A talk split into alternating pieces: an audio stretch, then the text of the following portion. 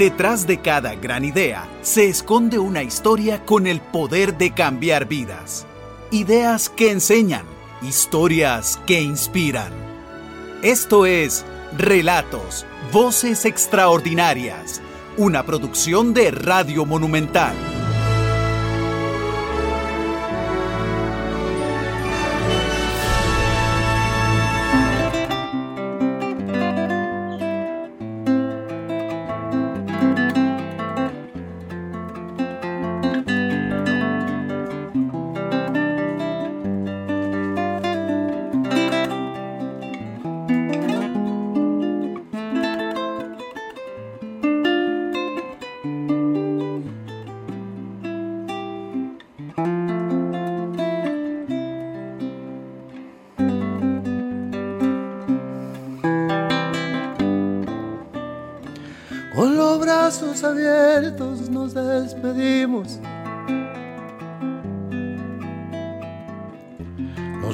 Brazos abiertos y enredados. En cuerdas de acero enredados. Los brazos abiertos y los ojos quietos. No pudiste callarte en mi silencio. No supe atarme a tus manos no alcancé a decirte no me esperes, ni a saber que me decías hasta pronto, pero pude sí crecerme de a poco en lo blando de tu luna en creciente. Siempre estuve abrazándote de adentro, más maduro cada mes y menos roto. Compañera, nos hicimos uno al otro en la dulce celda oscura de tu vientre. Compañera, nos hicimos uno al otro en la dulce celda oscura de tu vientre.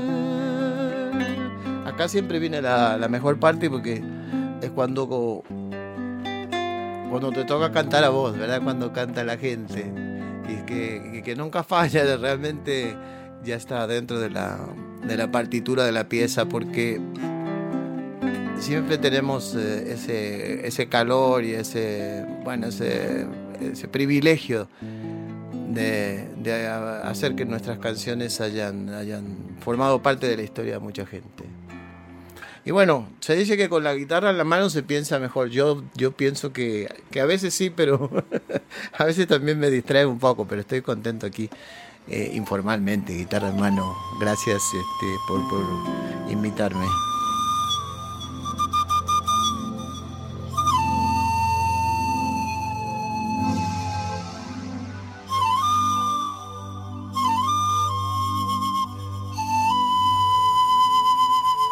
Bueno, sí, soy Adrián Goizueta y mm, este, soy un argentico, soy un argentico que, bueno, nací en Argentina, pero vivo en Costa Rica hace muchísimos años y realmente es mi país y una cosa es donde uno nace y otra cosa es de, donde uno es, ¿verdad? Y yo pienso que, que mi vida ha transcurrido aquí, la época más importante de mi vida. Eh, este, esa, esa, época donde, donde nacen los hijos, donde eh, también se consolidan las, los trabajos y, donde uno empieza a ser quien es. ¿no? Este, de todos modos, eh, cortamente eh, y tuve que salir de la Argentina en una época muy difícil, una época convulsa, este, la época de la dictadura militar. Yo concretamente soy un, un exiliado, fui un exiliado político.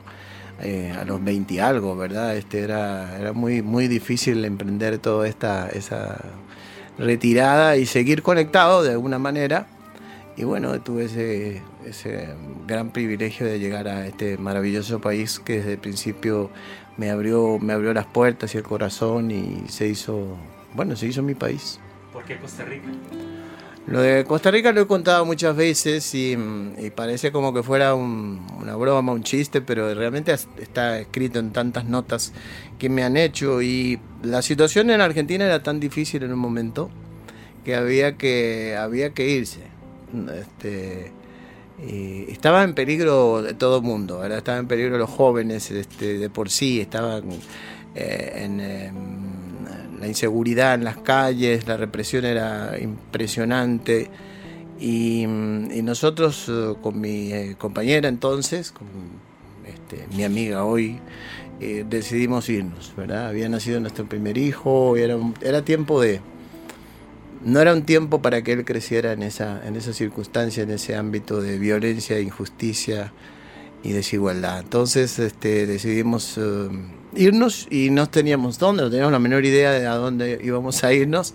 Y así fue que lo que teníamos era un, un globo terráqueo y empezamos a dar vuelta al globo terráqueo y decir, bueno, vamos a ver dónde caiga y ahí miramos entonces de qué se trata. Entonces tiramos, damos vuelta al asunto y cae como, pero por, como por la India, ¿no? Entonces nos miramos y dijimos, no, esto, esto es mucho, ok, no.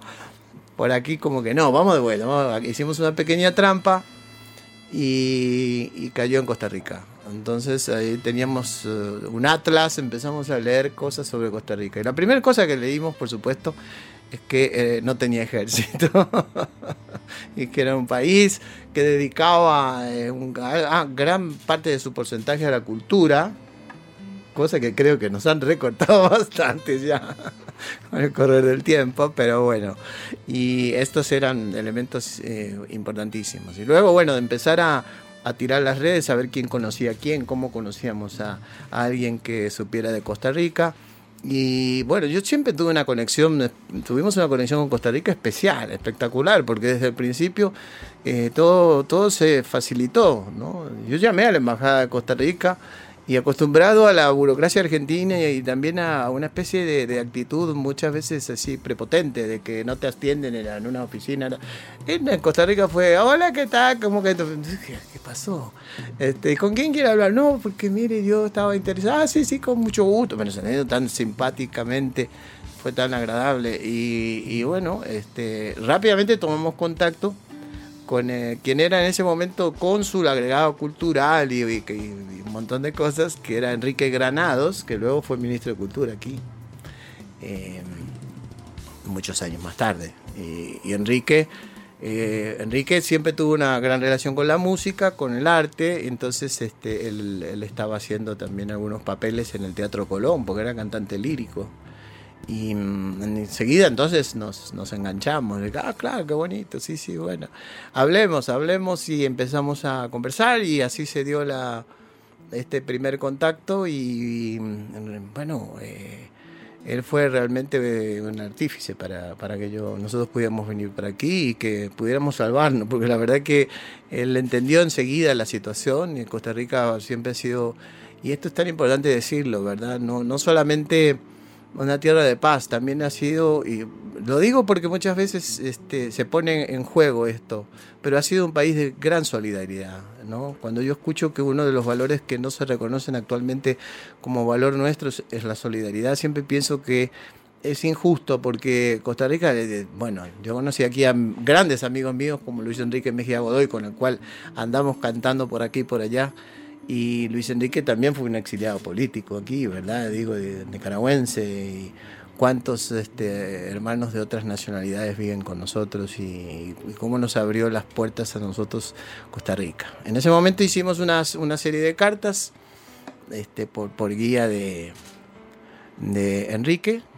Y, bueno, una fue a, Alfredo no, a Guido Sáenz, otra fue a Arnoldo Herrera y entonces, bueno, así empezó la historia. Y, pues resulta ser que Guido se la pasó a Alfredo Cataña, porque Alfredo Cataña, argentino, dirigía la Compañía Nacional de Teatro. Yo ya había empezado a escribir música para obras de teatro, cosa que he hecho toda mi vida.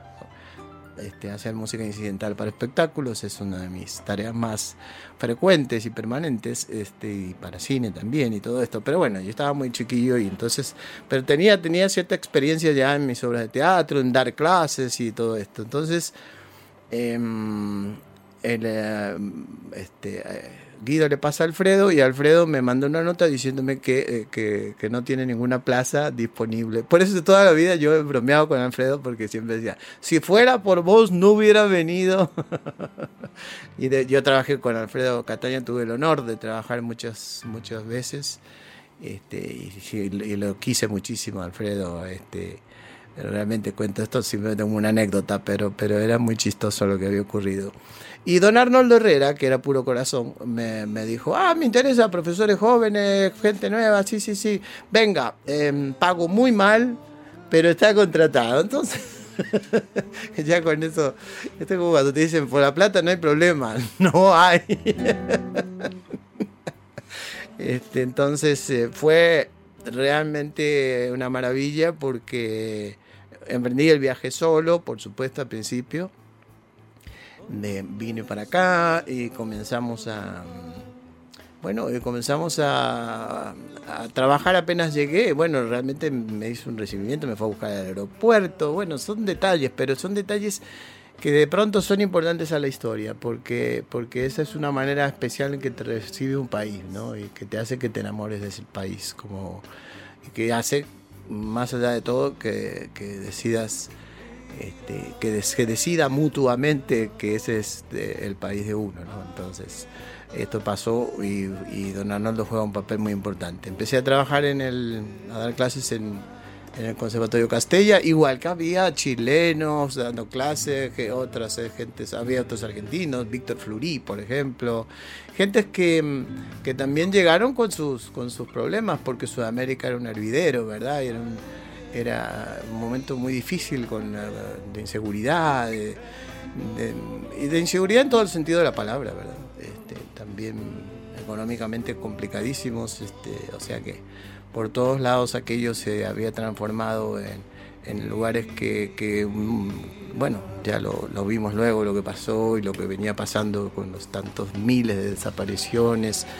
Y, bueno, y también el exilio es otro de los, de los grandes este, de los grandes eh, dolores que nos ha causado todo este proceso.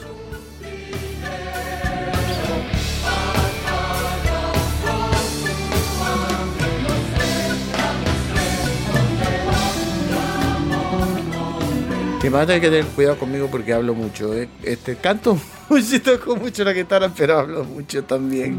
Y mm, Mm, es claro, claro que sí. Mi papá, eh, mi papá fue un gran actor de, teatro y de, radio, por ejemplo. Por eso cuando yo, yo trabajo en radio y a veces me pregunto por qué se me dio por la radio y a veces pienso, bueno, que evidentemente cosas, ¿no? Porque mi papá adoraba, amaba la radio.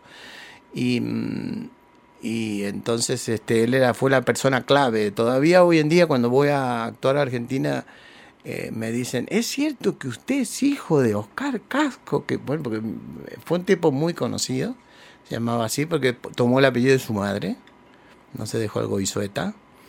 Y, y entonces ya, ya había un ambiente artístico en la casa, digamos, ¿no? Entonces, eh, pero siempre tengo que decir que, sí, que fue mi mamá la que realmente, que además canta hermoso, y está en uno de mis discos, en Los Dudos del Alma, Canto con Mamá, que nunca lo hizo profesionalmente, pero que es, es una mujer de una musicalidad fantástica, pero además de una disciplina. Ella me enseñó la disciplina. O sea que cuando yo dije que me gustaba la música y empecé a tocar la guitarra de mi papá en la casa, em, ella me dijo, bueno, eh, si, si, vas a hacer esto hay que hacerlo bien. Entonces yo tenía ocho años eh, y empecé a estudiar música empecé a estudiar música con una profesora muy interesante, muy importante, Adelma Vera. Y comenzamos con Adelma, que era muy lindo porque Adelma Vera era una guitarrista clásica, pero también era una guitarrista folclórica. Eh, y, entonces este, esto, esto me permitió desde el principio amar ambas vertientes de la música, ¿no? Tener eh, también mucho, mucho cariño por el repertorio clásico de la guitarra, digamos, pero también por, la, por esa parte folclórica, por esa parte que tenía que ver con la identidad. Y así comenzaron mis primeros, mis primeros tiempos con, con Adelma.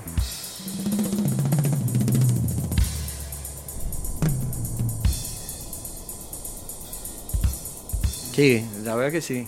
Porque, bueno, Adelma era, era eh, una gran profesora y además también era como un motor, ¿no? Porque ella tenía muchos alumnos, generaba grupos, hagamos un grupo de esto, ahora vamos a hacer este. Bueno, entonces hacíamos muchas cosas, incluso nos llevó a grabar un disco. A mí me llevó a grabar un disco en aquel tiempo que se grababan los directo, al, directo a los estatus se grababa.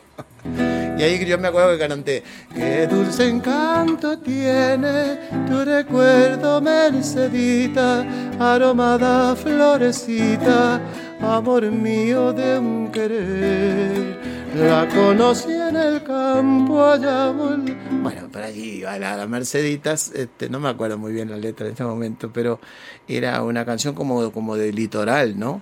Y también había que grabar... Eh,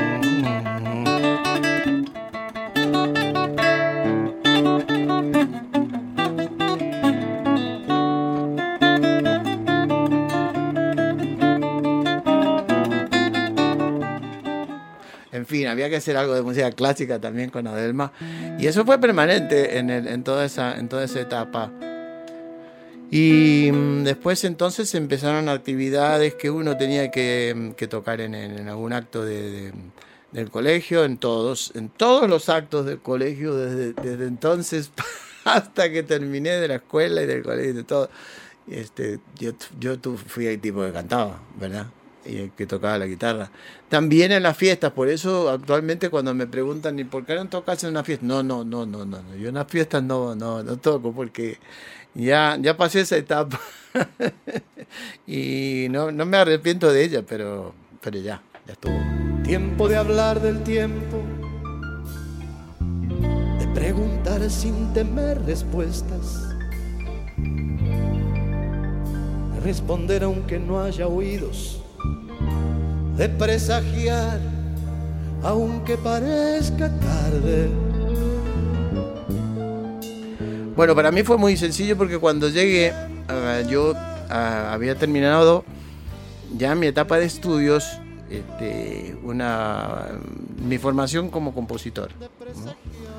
Por eso que cuando a mí me preguntan, me, llaman cantautor, yo siempre digo, bueno, yo realmente no soy un cantautor, pero no porque reniegue de, pero creo que es un género ser cantautor y yo creo no ser, no ser de este género, creo eh, haberme dedicado a la composición de otra manera, ¿no? Este, y también de las canciones que respeto y quiero muchísimo y ya ves que si las, canciones no existieran, uno no existiría tampoco probablemente en, en esa relación con el público, pero pero yo eh, venía terminando mi, mi, estudio, que fue con un gran maestro, Sebastián Piana, y estudiamos eh, por años armonía, contrapunto, composición, en, el conservatorio primero y luego en, la escuela de compositores, en SADAIC, la Sociedad Argentina de Autores y Compositores.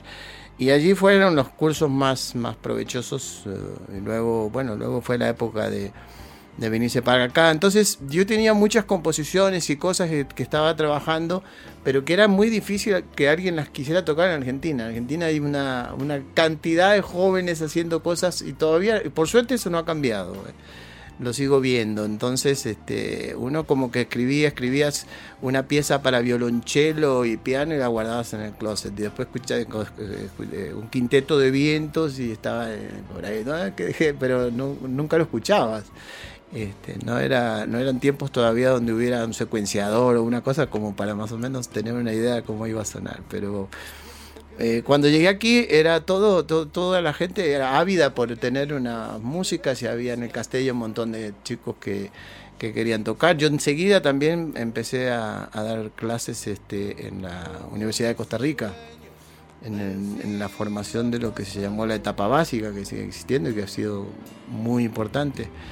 Este, de manera que rápidamente eh, tomé contacto con todos los que estaban estudiando instrumentos, con la gente que, estaba formando orquestas, eh, grupos de cámara, y así empezó todo este ese trabajo mío, pero inmediato, inmediato, eh, por lo cual rápidamente empecé a pensar en armar, en juntar todo eso y hacer un grupo que no se podía llamar de otra manera que experimental, porque iba a ser un gran experimento juntar, ¿verdad? Este, gente que era sinfónica, gente que era popular, otros que tocaban jazz. Y, pero bueno, esto, esto es, este, esto soy yo también, toda esta mezcla.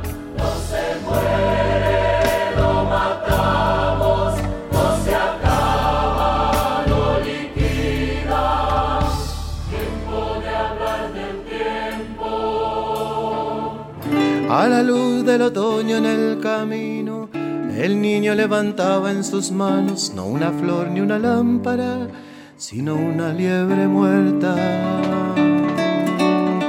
Los motores rayaban la carretera fría, los rostros no miraban más allá de los cristales. Así empezaba el, el experimental, ¿no? Esa fue la primera canción de Oda al Niño de la Liebre con el experimental cuando se levantó el, telón. Em, yo decidí que, había que, juntar esos, ese mundo, ¿no? Con, con el mayor eh, desparpajo. Hacer un grupo donde pudieran, donde pudieran participar y este, habitarlo gente muy distinta, porque este, el, músico de jazz está muy acostumbrado a improvisar, el músico clásico no tiene la menor idea de improvisar, pero sabe leer mucho mejor música que los otros, y el músico folclórico no sabe eh, generalmente leer música, pero tiene un feeling que, que, por ahí no tienen los otros y tiene una, una identidad que... Entonces así empezó todo este todo este fenómeno que fue el grupo experimental, que realmente yo siempre pienso que el grupo se transformó como un movimiento, realmente el grupo experimental fue un movimiento de música, porque comenzó siendo eh, eso, un, simple experimento. Eh, y después, por las condiciones como se fue dando y porque mucha de la gente que participaba estaba estudiando, iba con becas y venía, iba y y estábamos en toda esa etapa todos, entonces este el grupo llegó a tener más de 50 músicos. Todo esto está recogido en un libro que escribió María Lourdes Cortés que se llama Adrián Goizueta y mi grupo experimental, que siempre quiero contar que se llama mi grupo experimental que porque es el grupo de ella, no el mío. Ella dijo, se llama así por mí porque ella era una eh, ferviente admiradora que nos seguía por todos lados y recuerdo haberla visto en conciertos en Holanda, con eso le digo todo. Y bueno, ella escribió un libro maravilloso con toda esa historia. Y resulta que entonces empezó eh, en un aula de la Universidad de Costa Rica. Eh, ahí juntamos a los primeros a los primeros músicos, a Rafa Chinchilla en el piano, Fidel Gamboa en el saxo, este Chisco en el eh, Castillo en el oboe, Mm, Carlito Silevsky en, la viola. yo juntaba el instrumento que había, ¿no? Porque mi labor más, más eh, permanente siempre ha sido la de escribir música, la de ser un arreglista. A mí a veces cuando me dicen, usted puede llegar y cantar con su guitarra, yo digo, claro que puedo hacerlo, pero lo que pasa es que, que yo pienso que mi música realmente se expresa en una paleta que no es solamente eh, la guitarra y la voz. Por eso digo cuando que, no soy un cantautor, no, no, no, no, disfruto tanto de eso. Puedo hacerlo, lo hago, y lo, eh, pero, pero eh, disfruto cuando puedo escuchar todas estas cosas que escribí, este, esos sonidos, esos colores, y el violonchelo, y la flauta, y este, el oboe, bueno, también teníamos en el grupo a Willy Víquez en el violonchelo, también estuvo Jordi Antic, bueno, ha pasado cualquier cantidad de músicos por ese, por ese grupo experimental. Y también eh, en la parte folclórica, Bernal Monestel, que Bernalito siempre fue sumamente importante eh, desde el punto de vista también de la identidad. Hubo otros músicos que venían del folclore, pero eh, como Carlito Saavedra también. Eh, el caso de, Bernal era, una, era un hombre orquesta. Y eh, alguien que no, nunca quiso tener eh, o, le interesó tanto la formación, digamos, académica, pero que no le hizo falta porque siempre trabajó más en todas estas cosas de, que venían de la tradición oral, ¿no? Entonces, como es el folclore. Y ahí, de ahí este, que él tocaba congas, tocaba bongo, pero también tocaba quena, tocaba zampoña, charango, era increíble. Yo decía, bueno, ¿qué tal un cuatro venezolano, Ahí ahí aparecía el 4 y enseguida Bernie estaba con, todas estas cosas. Y después empezó a inventar un montón de instrumentos. Siempre creo que ha sido un gran pionero en nuestro país de esos percusionistas que tenemos ahora que, hacen múltiples cosas, que tocan, este, bueno, porque Bernal me acuerdo muy bien que trabajaba en Radio Nacional y de repente tenían un viejo edificio en, la Radio Nacional, lo, que fue el comienzo del CINART allá en, en la calle Paseo Colón y después cerró y se fue ya a sus instalaciones. Cuando cerró, quedaron un montón de cosas por ahí. Y él juntó todas las llaves que, habían quedado de todo el edificio. Y con eso construyó su llaverófono. Lo que luego se transformó casi en una moda porque él lo puso en un aro grandote y aquello... Entonces él empezó a crear unos climas ahí este, sonoros con sus llaverófonos. Este, por supuesto que ya nosotros empezamos rápidamente a viajar y en Cuba se compró el chequere y en el otro lado se compró el palo de lluvia y, todo aquello empezó a sonar y de repente eh, fue al patio de la casa y agarró una tinaja y, eh, empezó a tocar tinaja. Entonces el grupo experimental siempre tenía esta mezcla, ¿verdad? De repente estaba Rafa Chinchilla con un piano clásico, pero cada tanto sacaba su micromoog y, y empezaba a sonar aquello de como Rick Wakeman, ¿no? Con esos sintetizadores, pero a la vez este, estaban los chelos, el chelo, la, viola o violín, que también luego empezó a entrar la, era de los violinistas. Y, esto, esto era lo rico, por eso se llamaba experimental, digamos, ¿no? No porque la música en sí que hiciéramos este, fuera experimental, sino porque lo experimental fue la propuesta, la mezcla, este, desde ese punto de vista. También hubo resultados experimentales en muchas de, las, de los discos.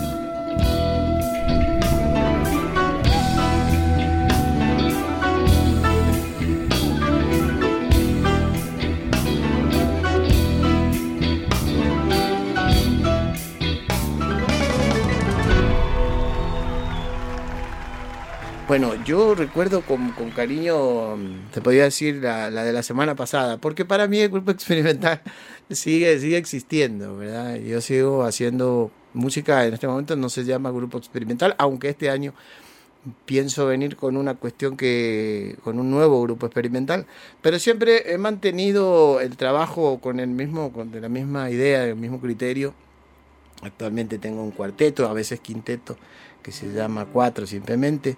Y, pero mm, el primer concierto que hicimos de grupo experimental serio en un teatro, que fue en la, mm, en la Compañía Nacional de Teatro, no me olvidaré porque se abrió ese de telón y el teatro era un lunes, que nadie quería hacer nada un lunes y el teatro estaba repleto a reventar, cosa que no dejó de pasar nunca durante toda la todo el año que tocamos en el teatro. O sea, y otro momento para nosotros fundamental fue nuestro primer concierto, el primer concierto del experimental en el, en el Teatro Nacional, ¿verdad? Que era, era todo una, un, logro tremendo, porque era la primera vez que un grupo de música popular tocaba en el Teatro Nacional, eh, lo cual era difícil, sigue siendo difícil ahora, pero en ese tiempo era casi imposible, ¿verdad? Porque todavía había muchas, eh, bueno, había muchos directivos que tenían razón, que el teatro era para la música sinfónica, la música lírica, para,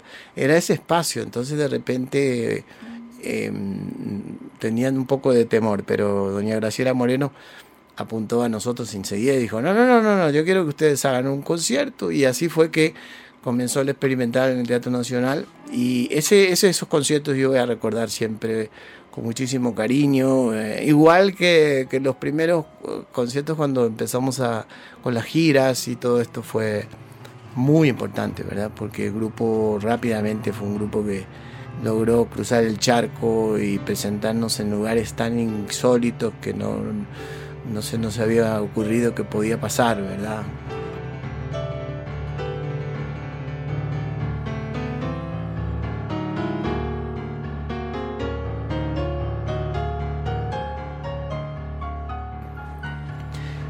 Hubo, hubo muchos, muchas giras importantísimas. Este, la historia de las giras es una historia aparte, que prácticamente, pero mm, vamos a, decir que mm, muy rápidamente comenzaron los primeros viajes y además el grupo estaba, eh, era chistoso porque estaba eh, lleno de gente muy, muy pequeña. Yo tenía 22 años, pero había unos que tenían 15 años, 16 años.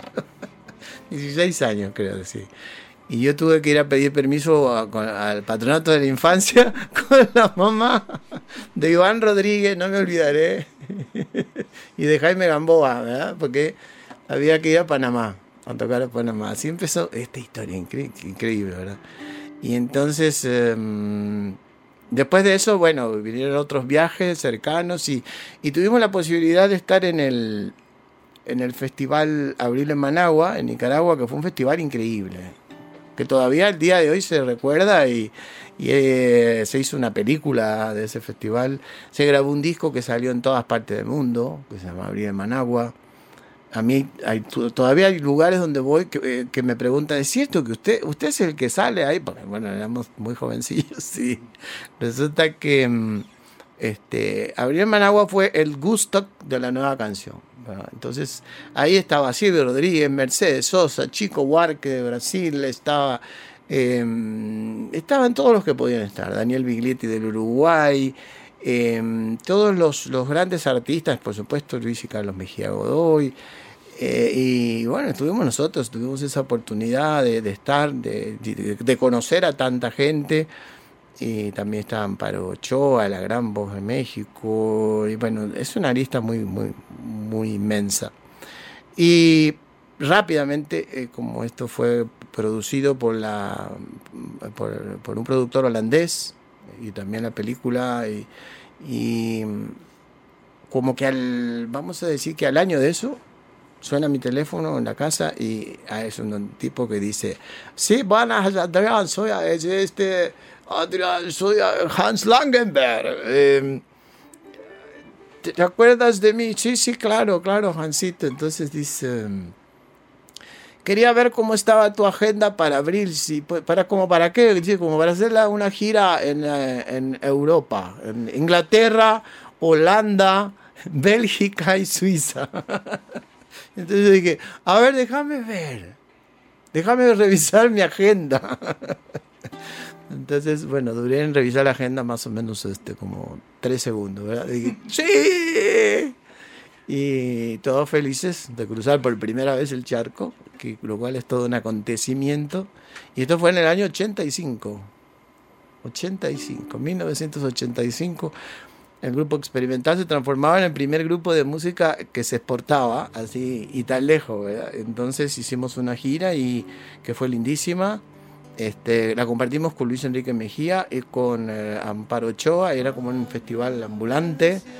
Y entonces, este, pero nuestro grupo era no solamente eh, actuábamos como grupo experimental, siendo también acompañábamos un poco a, los, a Luis Enrique y de ahí nace todo ese cariño inmenso con Luis, esa amistad de toda la vida. Y también con Hans Langenberg, que es mi gran, el gran amigo de mi vida, este, como lo es, bueno, también, por supuesto, pero eh, allá en el, em, en el 85 la gira fue increíble, la primera noche tocamos en Londres, la segunda noche tocamos en, eh, en, Utrecht, en Holanda. Después tocamos en Zúrich, Suiza. Y después este, fuimos a, Amberes, Bélgica, o antes. Y después agarramos un avión y fuimos a, a Grecia. Y la conexión con Grecia fue también increíble, increíble. Fue, eh, algo muy extraño, muy particular, porque nosotros, bueno, eh, nos fue muy bien en el norte de Europa, eh, porque siempre hay una especie de idea de que los europeos del norte son fríos, que los holandeses, que los alemanes, que los suizos, y nada que ver. Entonces realmente había una, un gran espíritu, una, una gran solidaridad, y de hecho que nos, como digo, yo me transformé en el... Eh, bueno, no sé, en gran amigo de muchos de, las, de, estos, de estos holandesitos queridos y, también de las holandesas, por supuesto. No, digo, y también de los españoles. Dios. Pero claro, Grecia era un lugar muy latino, muy latina. España fuimos mucho, mucho, mucho tiempo después. Ahora dije España, pero realmente no fuimos a España en esa época. En esa época las giras eran sobre todo en Holanda, en distintos lugares de Holanda. Podía haber algunas giras en Alemania, pero Bélgica siempre, este, Suiza varias veces.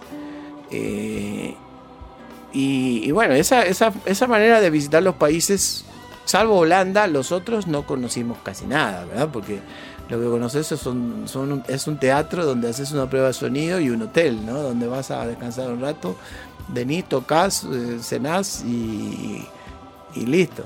Eh, este, dormís y ya estás eh, rumbo a otro lugar, ¿no? Entonces esa es la manera en que, como, medio como los futbolistas, yo pienso a veces, no hay mucho tiempo para estar haciendo turismo, ¿no? Tampoco es el espíritu ni la idea, ¿no? yo por eso quizá porque toda mi vida ha sido así. Yo soy un, pésimo turista. Yo voy a, cuando tengo oportunidad de ir a la playa, a los dos días pienso, ¿qué estoy haciendo? Estoy perdiendo el tiempo. Pero es por esa mentalidad de que se me generó lo de, eh, lo, de lo, de no ser turista, disfrutar de otra manera de, los, de los lugares.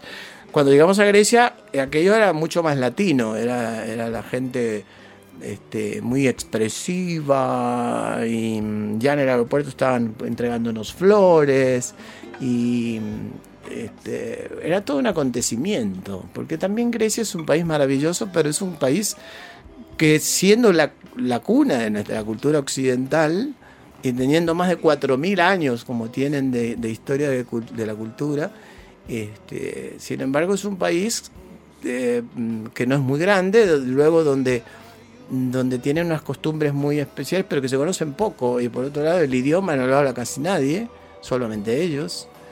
Em, y es bien raro, es bien difícil, ¿no? Este, ese mismo año, que es lo curioso de todo esto, eh, nosotros fuimos a tocar tres veces a Grecia, ¿no? Uno dice, no puede ser que Grecia, siendo em, un país tan lejano, que, que, pueda ocurrir una cosa de esta. Pero, pero sí, sí, se dio la conexión y, bueno, claro que hay anécdotas. Por ejemplo, a propósito de las, de las grandes este, cosas imprevistas que ocurren, eh, yo eh, estuve conversando con bastante con la traductora de la gira, que además era hija de un griego y una venezolana.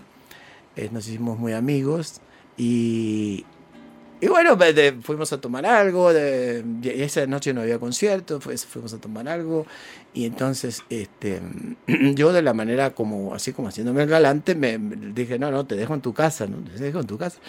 Y entonces yo la dejé en su casa y cuando ella se, eh, se subió a su departamento y yo me vi en una calle donde no entendía ni siquiera cómo se llamaba, porque el alfabeto es completamente diferente.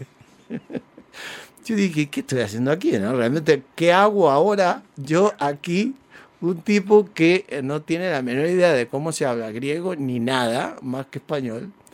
De manera que fue, eh, fue una, una noche eh, este, interminable. Siempre recordaré esa noche que yo caminaba pensando, ¿qué hago? buscaba en mis bolsillos a ver si encontraba una tarjeta del hotel. Mm, en fin, la, esa galantería no me salió muy bien, pero de todas maneras logré encontrar la, la este, eh, tarjetita y luego la leía y no entendía bien lo que decía tampoco, pero logré encontrarme un taxista que sí, obviamente supo, uh, supo, de qué se trataba. Luego, bueno, todo ese viaje también fue medio, medio calvario porque el viaje iba por calles que obviamente yo desconocía absolutamente y iba subiendo gente. Yo no sé cómo funcionaba aquello, pero en cada esquina como que subía más y más gente. Y yo este, me, me hice toda una historia y una novela, pero que no terminó en nada malo. Terminé en mi hotel tranquilo y pero sí, sí, este, aventurarse a veces a todos, a, los países es, este, tiene sus cosas hermosas, pero también de repente te puede sorprender este tipo de cosas.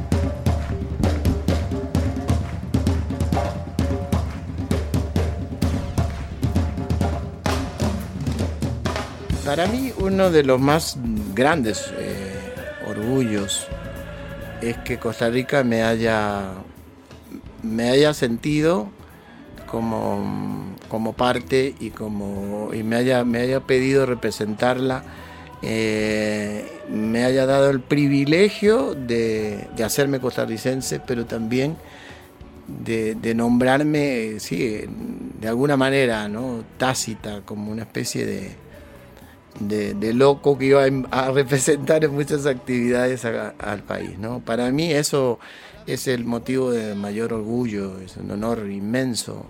Y, esto me pasó desde hace muchos años, desde hace muchísimos años. Nosotros representamos a Costa Rica en, las en la Expo, Expo Sevilla, me acuerdo, en el año 92, por ejemplo, algo que era, era muy particular y también este, la representamos, por supuesto, en los Estados Unidos, en Canadá, en montones de, ocasiones.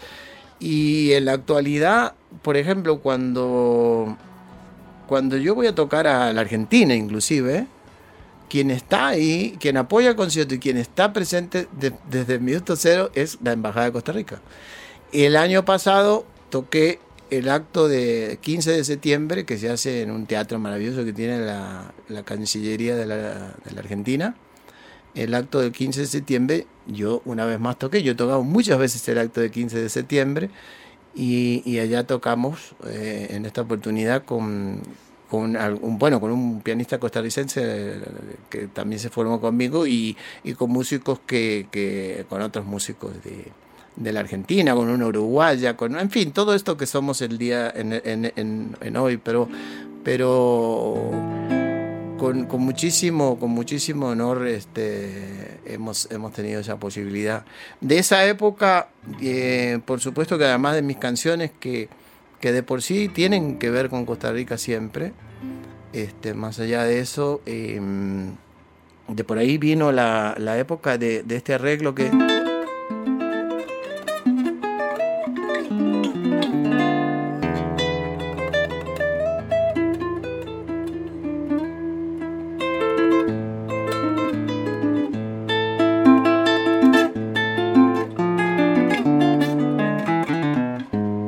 Mm-hmm.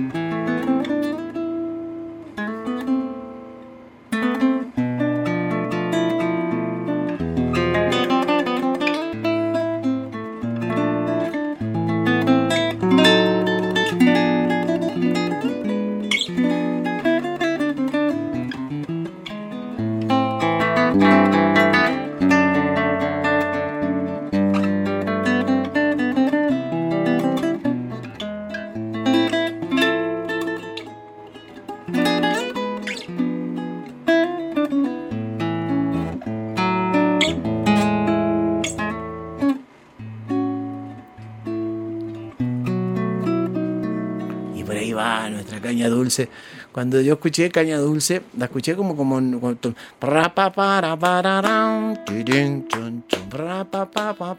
pero pero me pareció que podía tener una, una versión un poquito más lírica, más reposada, una bellísima melodía. Y, y, así fue, fue que hice esta, esta versión, que rápidamente don Luis Salas, que era el, eh, el director general de Indica CBS, sello, bueno, inmenso, sello de grabación, con sede en Costa Rica, para toda Centroamérica, por supuesto, y, don Luis dijo, hay que grabar eso y hay que, tenés que hacerme otros arreglos, pero bueno, em, realmente para mí hacer eh, Caña Dulce fue, fue, fue algo, vamos a decir, como este, mágico, porque esa versión de Caña Dulce empezó a circular por todos lados. Se transformó, por ejemplo, eh, en, la, en la música de mm, la primer telenovela que era Marco Ramírez. Entonces en Marco Ramírez sonaba esa versión de, de la Caña Dulce. Y mm, a mí también, bueno, me dio por escribir.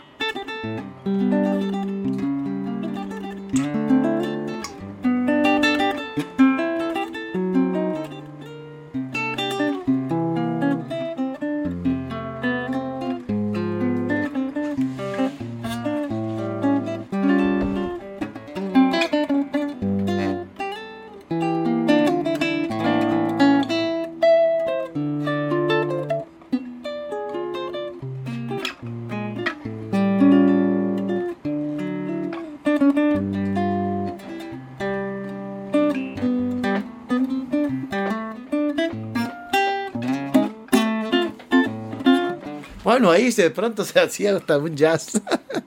Pero qué maravillas canciones, ¿no? Jesús Bonilla, en este caso la Pampa. Y temas que, que, se fueron haciendo parte de nosotros. Pero realmente nunca a mí me pidieron que hiciera eso, ¿no?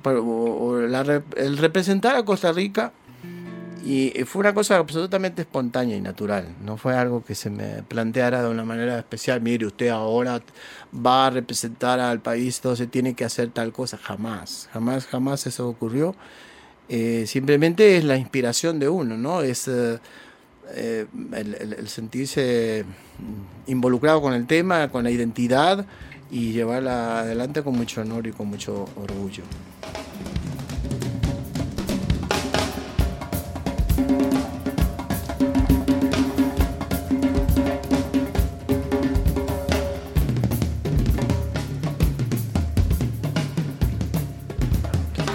Sí, detrás de todas las, de, todas las canciones siempre hay, hay, una historia, siempre, por supuesto. Así como hay un tema, ¿no? Una temática. Yo creo mucho, no, yo no creo en la inspiración, yo siempre creo en el oficio, siempre, lo, siempre lo digo. Pienso y creo en el oficio del, del compositor, del intérprete, porque es un oficio, es un oficio como ser carpintero, es un oficio que se aprende, que hay que que hay que seguirlo haciendo, hay que seguirlo practicando, hay que seguirlo estudiando. Y, y no, hay que, no se puede uno quedar esperando la inspiración, ¿verdad? Si, si el ebanista tiene que, hacer una, una, mesa, no va a tener que, no va a esperar a ver si le llega la inspiración para hacerla, la tiene que hacer. Y así es en, en la música y mi trabajo siempre ha sido así. De manera que yo he compuesto mucha de mi música este, como, como por encargo también, como si fuera eh, hacer un juego de muebles, ¿no? Entonces, porque de repente hay que hacer la música de una obra del siglo XVII, de Molière, pero también de pronto hay que hacer una, la música de, otra obra que, que, que, que, es actual, sobre un asesino en serie. Este, en fin, no sé, me ha pasado cosas así, pero entonces uno tiene que estar siempre presto a hacerlo. Eh, sin embargo, claro que hay grandes disparadores. Hay, hay, temas que a mí me mueven. A mí me mueve mucho que el significado de la canción, que la canción sirva, que la canción diga, que la canción no solamente sirva para divertir, que también sirva para reflexionar, que también la canción sea un móvil, una motivación para que para que determinada cosa que no se conoce se conozca, para que determinada cosa que no se dice se diga, para para que podamos generar alguna, alguna acción conjunta para, para ser mejor, porque pienso definitivamente que el papel que uno tiene en la tierra es ser feliz y tratar de que los demás sean felices y abrir los caminos para que ese camino de la felicidad sea posible para más y más gente cada vez más. Eh, de manera tal que, que, creo que creo que una canción no puede hacer un cambio, pero tampoco creo que lo pueda hacer un discurso, no creo que pueda que, no hay una cosa que sola pueda generar una transformación, pero sí creo, sí creo que la canción, la, palabra y la música tienen la suficiente fuerza y suficiente magia como para motivar sobre, sobre temas determinados. Entonces, eh, el tema de la identidad, el tema de la justicia, el tema de la igualdad, el tema de la equidad, el tema, todos son temas que para mí son sumamente importantes, pero no como una, como una manera impuesta de que tengo que hacer esto, sino como que realmente eh, son las cosas que a mí me motivan. Pero también me motiva de una manera especial eh, el tener confianza. Por eso yo soy el tipo de buen día sol, buen día en esta tarde gris. Buen día, sol, buen día.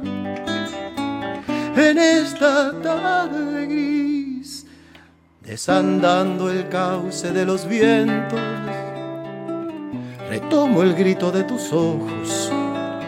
Estalla en luz la madrugada, sumando a la memoria de estos pasos la risa irreverente de mi gente que grita al día su buen día, que canta el tiempo su silencio y que después dice en una parte, aprenderle a la risa sus secretos. Esa es la consigna señalada, defender el amor en mil batallas con las armas cargadas de esperanza, defender la vida hora a hora, cantando nuestra historia cotidiana a la lluvia del invierno, a tu mirada y al sencillo color de los recuerdos. Buen día, sol, buen día. Por ahí va la, por ahí va la esperanza, pero por supuesto que, que así como están estas canciones que detrás tienen esa, esa motivación de, de la reflexión, del mensaje. Eh, también están esas canciones que tienen que ver con, lo cotidiano, con el eh, del, decirle a tu compañera que, que, valorás cada segundo de, esa vida que están construyendo juntos y del empezar a ver crecer a tus hijos eh, y, que, que cada una de estas cosas son, son vitales, estos pequeños detalles eh, se transforman en, tu, en el disparador más eficiente de tu felicidad. Y entonces, de repente, haciendo la fila para renovar la licencia de conducir, en el viejo edificio, cuando hacía, había que hacer una fila como de, como de una hora, dos horas, y después había que seguir en otra fila, y ahí se me ocurrió decir, ¿sabes qué? ¿Qué te quiero decir? te quiero contar que te voy a cantar. Un canto que hable de días y lunas, de lunes de lluvia y tiempos de sol. Sabes que, que te miro pasar, te veo correr y a veces volar en nuestra casa, entre tormentas, librando batallas. Y me da por decir, me gustan tus ojos porque hablan de las horas de las calles y del tiempo porque en ellos se miran tempestades y una hoja serena en el viento. Esta es la historia detrás de esta canción, la, vida cotidiana, ver nacer, eh, crecer a los, a los hijos, em, compartir ese, ese momento, ese espacio y y aprovechar en el oficio cada, cada momento, ¿verdad? Porque de repente hacer la fila de algún lugar era tenía lo suyo, ¿no? Ahora que hacemos tanto pago electrónico, uno yo estoy pensando dónde voy a seguir sacando canciones, pero también recuerdo en el Seguro Social fue que hice Buen Día, por ejemplo. pues que hice Buen Día porque además nosotros que los músicos nos acostamos tarde, generalmente las sesiones tanto de, concierto como de grabación suelen terminar tarde y entre que uno recoge y, se, hacen a las 2, de la mañana y eso pasa y uno piensa mañana será distinto y nunca es distinto. Entonces cuando nos toca despertarnos temprano no es tan fácil, no es tan agradable, pero, pero ya cuando uno sale y ve el sol, eh, el Seguro Social te dicen, tiene que estar a las seis y media, siete de la mañana, todos vos vas y, y bueno, que que no se trata de ir de mal humor. De pronto es cierto que eso te posibilita ver la luz maravillosa de ese sol y ahí nació esta canción, ¿no? Entonces, eh, todas estas historias están detrás de, mis canciones. Eh, también hay, historias que tienen que ver con, nuevas realidades, por ejemplo, con, San José. A veces pienso en, en un gran, uno de mis grandes maestros, este, Eduardo Fasulo, que, que, nos enseñaba historia del arte, pero eso no cuando estudiaba guitarra y cuando estudiaba música, sino cuando estudiaba cine, porque también fui estudiante de cine y egresado de la carrera de cine en Buenos Aires. Y, Y eh, este, él decía, la historia de la, del arte hay que enseñarla de, eh, de atrás para adelante, de ahora para, para allá, porque si no se me aburre. Y él, y él tenía mucha razón, y a mí me parece simpático a veces contar la historia de uno mismo así, de ahora hacia atrás, ¿no? Porque es una visión bien diferente. Y además porque uno realmente es la visión que tiene. Es imposible que uno se, se pueda eh, volver a situar en hace 40 años y empezar a contarte una historia eh, es casi imposible, como nos pasa también en el arte y en la cultura. Es, imposible que nosotros veamos hoy en día el contrapunto del siglo XVIII como, como, como, como lo vemos hoy. Por eso también en mis clases en de música, que son para mí muy importante la docencia, y siempre digo esto, pensemos como gente del siglo XXI, pero estudiamos también el siglo XVIII y estudiamos la armonía clásica y vamos poco a poco y vamos viniendo hacia acá, pero con la perspectiva que tenemos hoy en día. Este, entonces tal vez debía haber empezado diciendo... Em, anda a la calle, caminar un sueño, esperar una esquina, saborear un mango, piropear la tarde, escapar de un chapo Toser los buses, cultivar la plaza, andar, caminar, estar y esperar. Enguarecer la noche, soportar vende todo, revivir madrugada, dominguear el parque, volar palomas sermoneadas, mejenguear sabanas, pescar sin almuerzo andar, caminar, estar y esperar.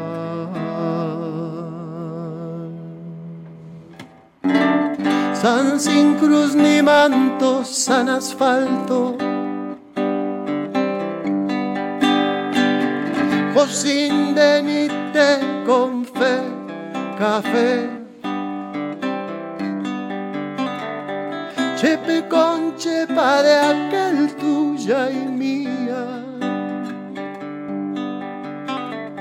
San Chepe nuestro de cada día. Bueno, y ahí va eh, esta, esta, canción a, San Jochepe con sus, con sus pros y sus contras, como lo tienen todas las ciudades del mundo. Siempre, siempre digo eso, siempre expreso esto. Pero bueno, San José también de pronto el lugar donde vivo también ha sido uno de los disparadores. Y de repente, más en esta altura de mi vida, ver y mirar hacia atrás en el camino y encontrarse con, esos símbolos de, tu identidad. Por eso uno de mis más recientes discos, nunca hay que decir el último disco, siempre decir el más reciente, eh, se llama Soy de San Telmo a San José, porque nací en el barrio de San Telmo, en Buenos Aires, y, y he vivido la mayor parte de mi vida en San, en San Pedro, San José, pero eh, eh, no le podíamos poner San Pedro, San José, pero quedó de, soy de San Telmo a San José. Y esta, esta manera de, reafirmar quiénes somos y de dónde venimos, este, creo que es, eh, que es uno de los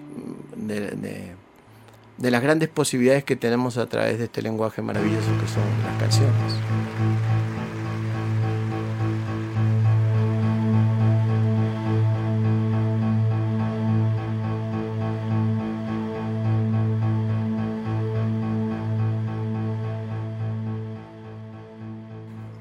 Yo quiero decir eh, de una manera muy particular que,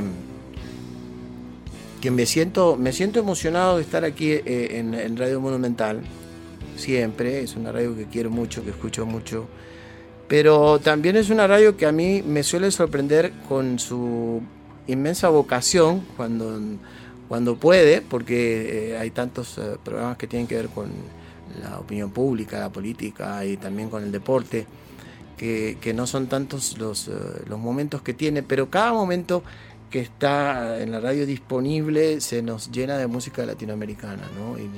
Música en nuestro idioma, en castellano, música que entendemos, que queremos, que tiene que ver con nuestra identidad. Y, y, yo un día llamé a esta emisora diciendo, realmente, por favor, dígame cómo es posible que ustedes hayan puesto esa canción mía, porque ni yo me acordaba que yo había hecho esa canción. O sea que eh, es muy, muy, muy eh, especial para mí esta, esta labor que hacen. Creo que es una labor maravillosa, maravillosa la de difundir toda esta canción que no tiene, no tiene tantas puertas y tantas eh, ventanas como para ser vista, ¿verdad? No, no, tiene, no hay tantos espacios eh, que, lo permitan, de manera tal que yo, bueno, cuando yo que también me dedico a hacer radio, yo le llamo la otra música en mi programa de radio, ¿verdad? Porque a veces parecía que fue la otra música, ¿no? Este, pero eh, incluso la ausencia tantas veces de, toda esta música, que es más nuestra que nada, pero este, es tal que hay gente que pregunta, ¿y ¿cómo se llama eso?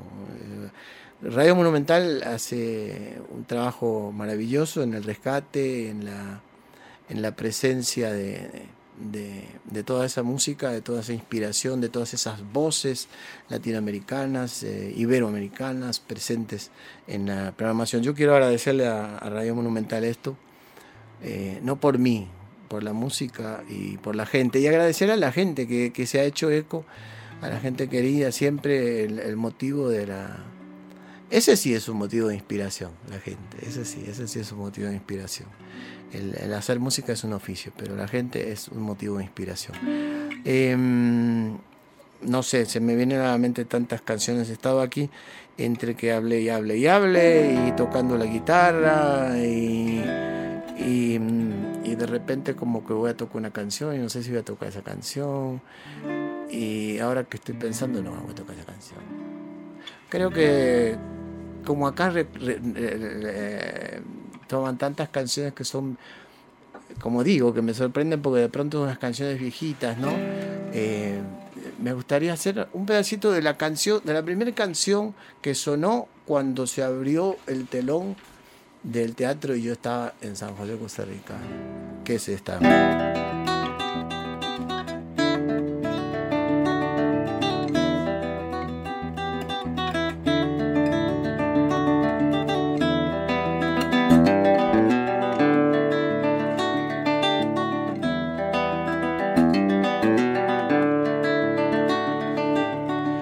Las aguas pasan y al pasar besan mis pies y sin pensar yo pienso en ti. Madre, pienso en ti. Este es tu niño, tu gorrión, el que cantaba tu canción. Recuérdame, recuérdalo. Y es que de pronto amanecí con largas alas y volé sobre los álamos y el mar y en las agujas del pinar dejé sangrando el corazón. Ayúdame, ayúdame.